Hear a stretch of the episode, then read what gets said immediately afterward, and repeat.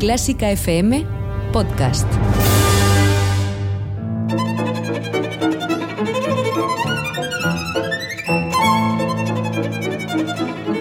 Hoy toca con Carlos Iribarren.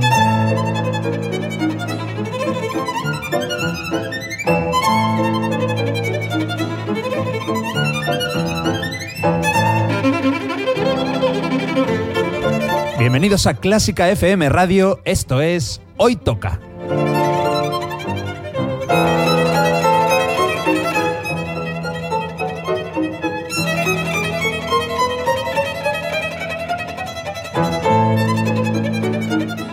Escuchar música de calidad, de primera categoría. Algunas piezas son conocidas, otras no tanto, pero todas tienen algo en común.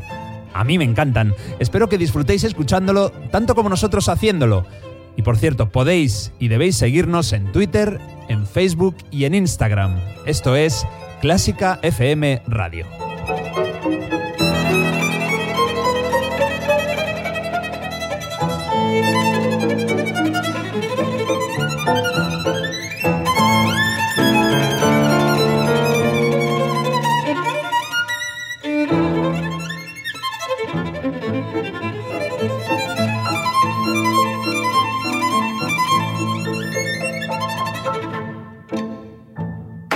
Viste este verano la nueva camiseta edición limitada de Clásica FM. Si te haces mecenas de Clásica FM Radio durante este mes de junio, te la enviamos gratis a casa. Apóyanos por solo 5 euros mensuales sin compromiso de permanencia y recibirás automáticamente este regalo con un diseño exclusivo del ilustrador Pablo Morales de los Ríos. Consigue ya la camiseta de Clásica FM y accede a muchos otros regalos y descuentos por solo 5 euros al mes. Tu ayuda es imprescindible para que podamos seguir haciéndote disfrutar con la mejor música del mundo. Más información en clásicafmradio.es. Hoy toca con Carlos Iribarren. Hoy toca un instrumento de viento imperial, que a lo largo de varios siglos ha recibido el mimo de numerosos autores, con obras en las que es el auténtico protagonista. Hoy toca sensibilidad y dulzura. Hoy tocan conciertos para clarinete.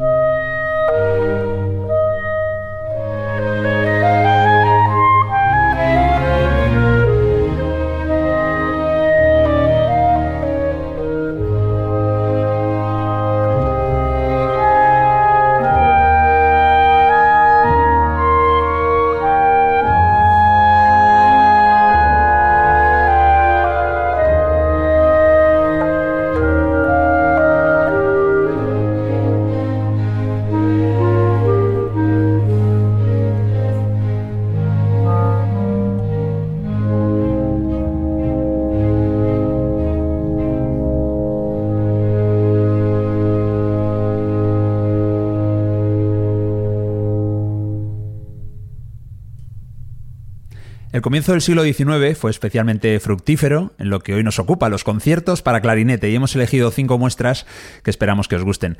La primera, con la Swedish Chamber Orchestra y Michael Collins como solista, ha sido el adagio del concierto para clarinete número uno en mi bemol mayor de Bernard Henrik Krusel, un autor sueco finés. Seguramente es el compositor finés más importante, ahí hasta que llegó el gran Sibelius. Y atención, porque este hombre nació en Usikaupunki. Ana Laura Iglesias, ¿cómo estás? Muy bien, Carlos, ¿qué tal? ¿Cómo estás? Pues fenomenal. ¿Has conocido a mucha gente nacida en Usikaupunki? Eh, no, la verdad es que no, no parece ni siquiera un nombre de una ciudad, parece, no sé, un apodo de alguien. Sí, no, pues, ¿y el gentilicio de Usikaupunki? Usupunki Kaimes. bueno, claro, es que si no, si no podemos ni con el comienzo, como para terminarlo, ¿no? Usikaupunkiano, he pensado yo, ¿no? Podría ser, podría, ser, está bien tirado. Queridos Usikaupunki... Bueno, queridos amigos, si te ahorras el... Eh, bueno, el que se está escuchando ahí reírse un poquito a lo vaginis, porque todavía no le he presentado, y es un tío educado, es Javier Povedano. ¿Cómo estás? Muy bien, buenas, ¿qué tal? Javier Povedano, que eres clarinetista y también barítono. Sí. Esto me flipa. Sí, pues, pues hace unos años que, descubrí esta nueva vertiente y la verdad es que ahora me estoy dedicando a ella. Pero bueno, fui clarinetista, soy clarinetista y siempre lo seré. Morirás clarinetista. Pero no será hoy, tranquilo que te Hoy, esperemos, a ver, todavía queda día. Hoy te vamos a cuidar. ¿Qué dos actividades tan diferentes, no? Aunque sean dentro de la música. Eh, sí y no, porque al final en las dos se usa el aire, en, la, en las dos se hace música. Yo siempre. O sea, al final estoy haciendo música, ¿no? Es lo que, lo que aprendí, aprendí a usar el aire y ahora usarlo de una manera diferente solo. Tú eres del sur. Yo soy del sur. ¿Cómo lo sabes? Del sur de España. No sé, no sé exactamente de dónde, pero. De Córdoba, Córdoba. De Córdoba, joder, qué bonito, ¿no? Bonita, preciosa. ¿Vives en Madrid? Sí. Bueno, ¿y qué tal en Madrid? ¿Te tratamos bien? Bien, me tratáis bien, sí. Ya llevo aquí un montón de años y, y al final parezco ya aquí casi. Parece, sí. No, no en todo, pero. Y ya sabes que no hacemos mucha distinción. ¿Qué va? Yo pregunto siempre, pero es por curiosidad. Mm. Eh, oye, la primera pieza, he dicho yo al principio, vamos a escuchar sensibilidad y dulzura. Sí. Esto encaja, ¿no? Con la Desde primera. luego que encaja, otra cosa no, pero. ¿Que ¿Te ha gustado este primer sí, sí. eh, movimiento? Sí, sí, un perfecto ejemplo de, de la transición al romanticismo. Ujú. de, de- de todo el día las armonías clásicas, pero ya buscando otro tipo de, de, de cositas. Claro, porque yo, yo, claro, he preparado un programa de conciertos para clarinete y luego me he dado cuenta, no sé si ha sido apostado inconscientemente, pero todas son de comienzos del siglo XIX. Mm. Por tanto, todas van a tener un estilo parecido. Pero bueno, como hay hoy toca para rato, ¿verdad, Ana? Esto no tiene fin. Esto no tiene fin, tiene pues, fin. pues ya, ya abordaremos otros, otros momentos de la historia.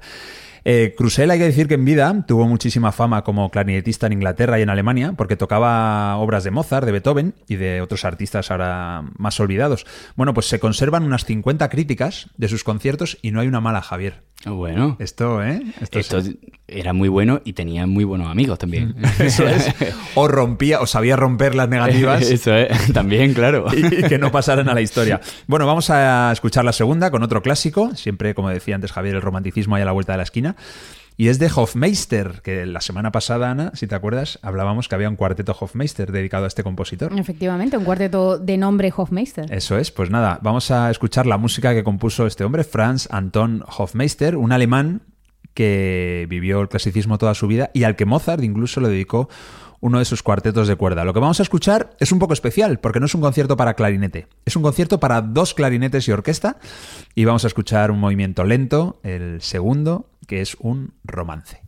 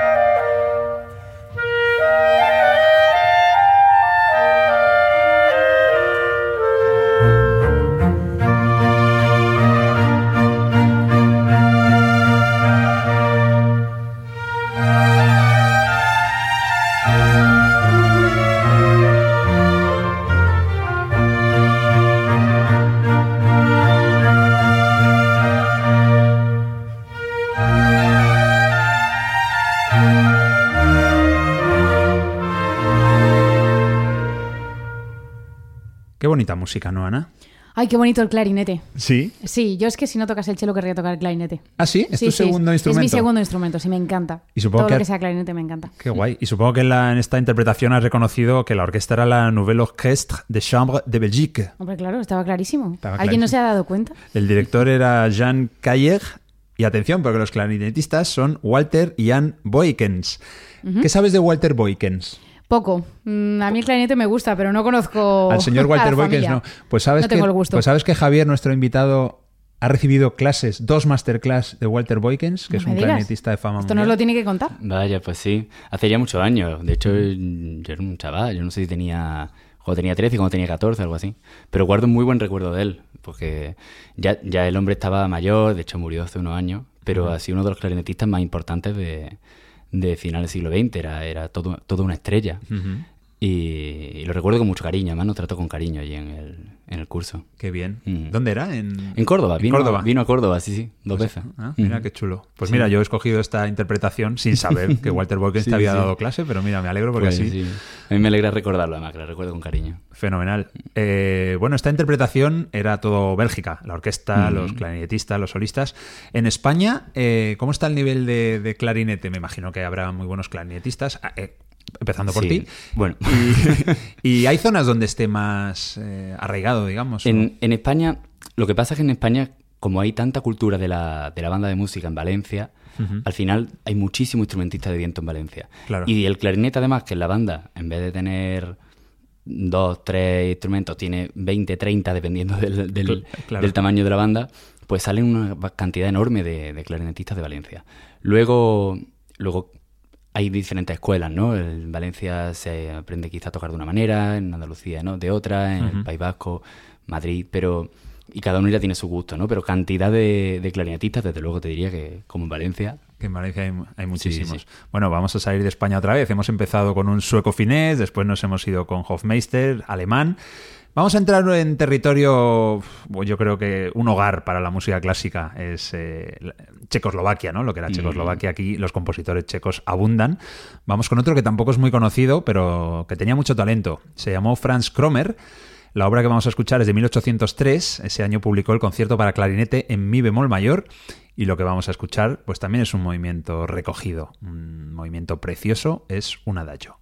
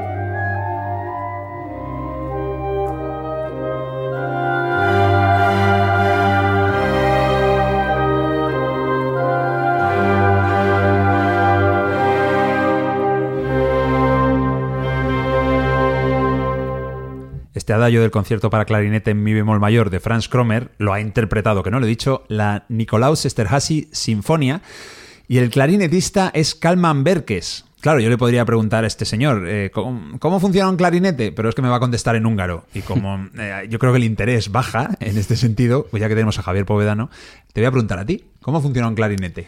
Pues el Si- clarinete... Si, es que te da tiempo a explicarlo en... Sí, bueno, intento, intento, intento hazme prisa. el clarinete, como los instrumentos de viento madera, eh, funciona con una lengüeta que vibra. En este caso, mientras que en el fagot y en el oboe vibran una lengüeta contra otra, porque es lengüeta doble, el clarinete, al ser lengüeta simple, como en el saxofón, vibra la, la lengüeta contra la boquilla. Vale. Entonces eso produce un tipo de armónicos diferentes, que es lo que hace que el timbre sea muy diferente al de, al de fagot y oboe. Y... ¿De qué está hecho, perdona, el clarinete? Normalmente. Pues, pues dependiendo de la, de, de la marca, de la casa que lo fabrica, lo hacen de una madera u otra. Se hacen de granadillo, de ébano, hay, hay diferentes... Pero siempre de madera. Es... Si quieres que suene bien, sí. Ah, vale. Luego, los clarinetes, hay clarinetes baratos para empezar, para no tener que comprarte directamente un, un clarinete de alta gama, lo, lo hay de plástico. Pero que no hay metálicos como una flauta, por También ejemplo, que lo son de hay. plata. o- también, los lo hay, pero se tocan más en charanga, en, Ah, en- porque el sonido es completamente diferente. En la orquesta yo todavía no he visto un clarinete de, de, De metal. de metal, ni de... no. Yo lo que he visto alguna vez es oboes, no sé de qué material están hechos, pero son transparentes. No sé si, Sí. si esto existe en los clarinetes. Ah, pues Los sí. he visto alguna vez. Pues no sabía que existían oboes, Sí. así que a lo mejor también existen Oboes transparentes, no sé, supongo que sean de alguna fibra, de carbono, Sí, de sí, sí. algún plástico, no lo sé. Puede ser. A ver si es una vacilada, tipo estas zapatillas de la NBA que llevan, no sé, que, que le aprietas la lengüeta y se inflan. ¿no? Hombre, Pues muy riguroso no debe de ser. No sé yo eso a qué sonará, pero yo prometo que los he visto. Ah, pues lo voy a buscar, sí, sí. Sí. Tampoco son los históricos, ¿no? Hechos a No- como, no como eran pinta. los de hace 200 años. Yo creo que Mozart, cuando escribió el concierto para clarinete, no utilizó uno de estos de transparentes. Una cosa curiosa que quería comentar, que el clarinete está afinado en si bemol, no en do. Y esto es curioso, porque normalmente se afinando. La mayoría de instrumentos, flauta, fagot, violín, piano, tú tocas un do y suena un do, ¿no? Estamos acostumbrados. En el clarinete, cuando a mí me dices que yo toque un do, yo voy a tocar un si bemol. Ajá. Y por, por la fisionomía del instrumento, los armónicos funcionaban mejor de esta manera y, y por eso los clarinetistas tienen siempre una armadura diferente al resto de instrumentos. También la trompa, también algún instrumento más, transpositor. Menos mal que me lo has dicho, porque si llego a ir a- mañana o pasado a Claro. una orquesta con un clarinete y me dicen, bu, no, toca, no, no. y yo hubiera tocado un do. Claro, claro. Tampoco sé cómo se hace, pero hubiera- Claro. yo hubiera dicho, voy a Pero tocar lo hubiera do. intentado y Claro, tampoco. y Por hubiera- mucho que lo intentes, siempre va a sonar si bemol. Tú fíjate lo que son las es, cosas. Sí, sí, sí. Vale, vale. Esto es clarinete en si bemol, también está el clarinete en la. Hay muchos tipos de clarinete diferentes. Pero el, el que el más extendido, digamos, el que más se suele usar es el clarinete en si bemol. Oye, tú has tocado en la Orquesta Filarmónica de España. Sí. Eh, ahí está Borja Ocaña, Sí. que es amigo de esta casa y que fue invitado a este programa hace muchísimos programas, que vino a hablar de los instrumentos de viento en general. Ajá.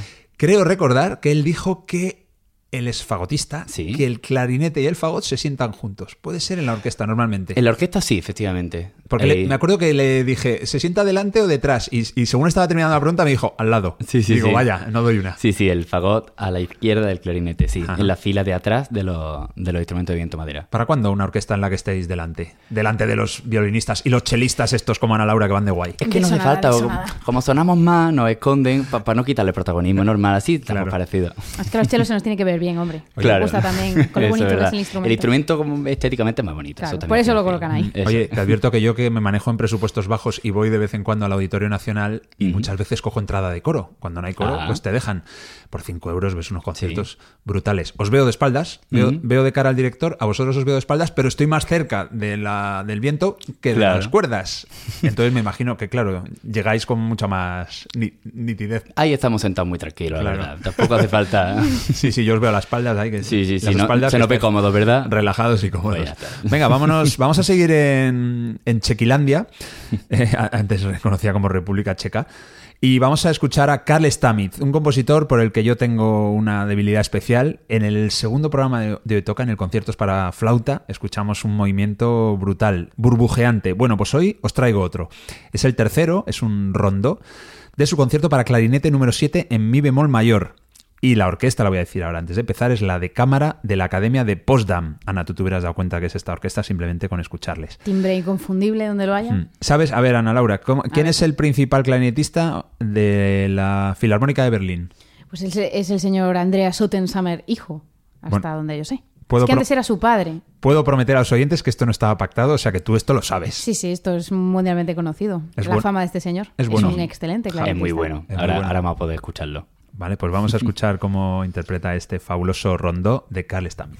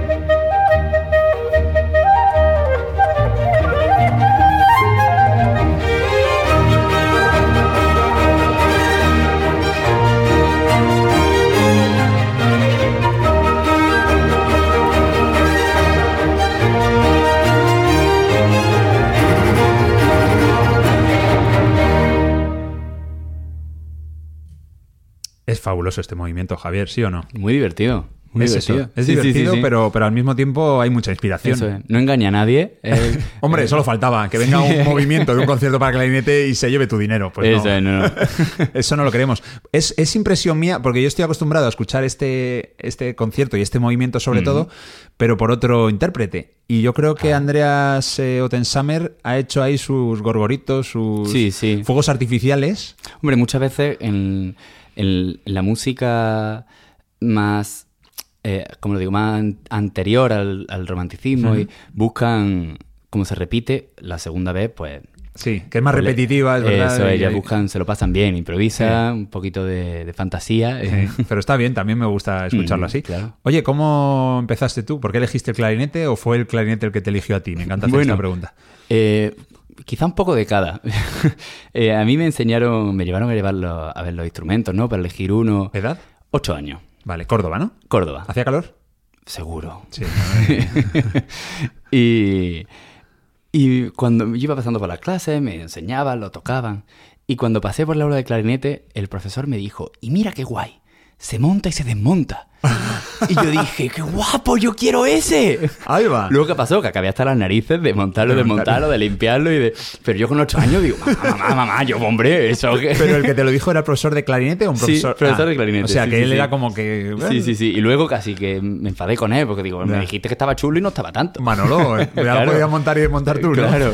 Pero no, luego sí que llegué a casa y me puso mi madre dijo, bueno, ¿te gusta este? Vamos a escucharlo. Y recuerdo escuchar la gran partita de Mozart Ah, y eh, un movimiento que, que tocan oboe, clarinete y corno de baseto, creo que. Y la parte de clarinete es que me encantó musicalmente. Y yo Ajá. ya estaba, ya estaba yo medio convencido y me terminó de convencer. pues mira, como ejercicio para los que no somos músicos, escuchar la gran partita de Mozart, intentar diferenciar clarinete del oboe, etcétera, Sí. pues es un, un reto. Sí.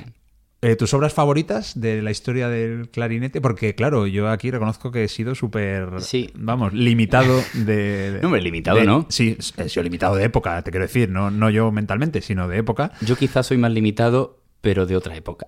Así de... A mí me encanta el- los inicios del siglo XX. Ajá. Toda la. eh, pues Pula. La verdad es que lo pensaba antes de venir y pensaba. Vamos a escuchar. Claro, no hay ninguno de mis conciertos favoritos, pero es verdad que la mayoría suelen ser sonatas. Pues la sonata de Poulain, la rapsodia de Bizet. Claro, ya estamos hablando de eso, de Claro, compositores que nacieron en 1863. Claro, 1900, la música de 1900. Sí, sí. Y el, el concierto de Copland, que es una maravilla. Ajá. A mí, yo soy más fan del siglo XX, de- de, principio del siglo XX, sin pasarnos tampoco. Vale, ¿no? sí, no, llegar a rarezas, disonancias No, también las rarezas, las rarezas bien hechas, bien hechas. muy bien. Bueno, eso ya... Sí, luego sí, pero- Hay, hay- hay que verlas una por una y decidir cuál está es. hecha, cuál está bien y cuál está mal hecha. Oye, pues nada, eh, volverás, si te parece, Yo Javier. encantado. Igual pasan los meses, pasan las estaciones, pero podemos hacer uno de el clarinete a comienzos del siglo XX. Yo Perfecto, sí. fe- feliz de hacerlo y de repetir contigo. Y yo también. Has estado a gusto, ¿verdad? Muy a gusto, un placer. Te has tomado tres vasos de agua. No he parado. Que hace calor. Es que calor. claro, sí, sí. Madrid eh, con esta temperatura. Y como cantante además hidratando, hidratando. Es verdad, es Claro. verdad, que también es. Oye, vendrás un día de barítono, bueno, en fin. Es de lo que sea. a mí- Muy bien. Ana, ya sabemos, no digo tocar el clarinete, pero sabemos un poquito más. Yo a ese de principios del siglo XX me apunto también, ¿eh? Ajá. Me gusta a mí ese repertorio. Muy bien, muy bien. Pues nada, lo haremos, lo haremos. Vamos a despedirnos con una pieza. Ah, Javier, no, espérate. Vamos a despedirnos, que te quiero, dec- que quiero que me digas algo más. Con una pieza que seguramente es el autor más conocido, es el más romántico de los cinco. Un alemán también de corta vida que no llegó a los 40 y que ha pasado a la historia por varias obras, y entre ellas estas. Estamos hablando de Carl Maria von Weber y su concierto para clarinete número uno en Fa menor. Sí, concierto por el que guardo también especial cariño porque fue la primera obra que toqué de solista con orquesta. Ah, Mm. o sea que tú has tocado lo que va a tocar ahora Martin Frost, un sueco. Sí, lo toqué un poquillo peor. Un poquillo Eh, no, bastante peor. Yo no lo tenía sabemos. 18. Ah, bueno, bueno. Martin Frost ya me imagino y que Martin tiene- Frost en fuera de serie. ¿Sí? Ah, le conoces, Sí, sí, ¿no? sí. sí. Vale, vale. Ahora mismo, de los más, junto con Otten Summer y Sabine Meyer, quizás, son los tres más conocidos, seguro. La orquesta es la Tapiola Sinfonieta. Tapiola es una obra de Sibelius, es un poema sinfónico. Ah. O sea que esto debe ser de Finlandia. Y el director es Jean-Jacques Cantorou, que tiene nombre francés y apellido ruso. En fin, que tiene dos conciertos, eh, Von Weber. Dos conciertos para sí. clarinete. Dos conciertos para clarinete y luego también un gran dúo concertante. O sea, Para el clarinete le gustaba. ¿Cuál es Ah, mejor, el uno o el dos? A mí me gusta más el uno. Pues es el que he puesto yo. Es Ay, el que, mira qué bien. es el que tocaste tú, de chaval. Es el que, es. con el que nos vamos a despedir, concretamente con otro movimiento lento. Después del rondo anterior, vamos a reposarnos un poquito. Es el segundo movimiento, es un adagio manon tropo. y yo creo que merece muchísimo la pena. Por cierto, fue publicado en 1811, creo que es el más moderno de los cinco. Pues nada, esta es la música maravillosa de Clásica FM, la música conciertos para clarinete del clasicismo, y espero que os haya gustado. Soy Carlos Iribarren y nos escuchamos en el próximo Hoy Toca.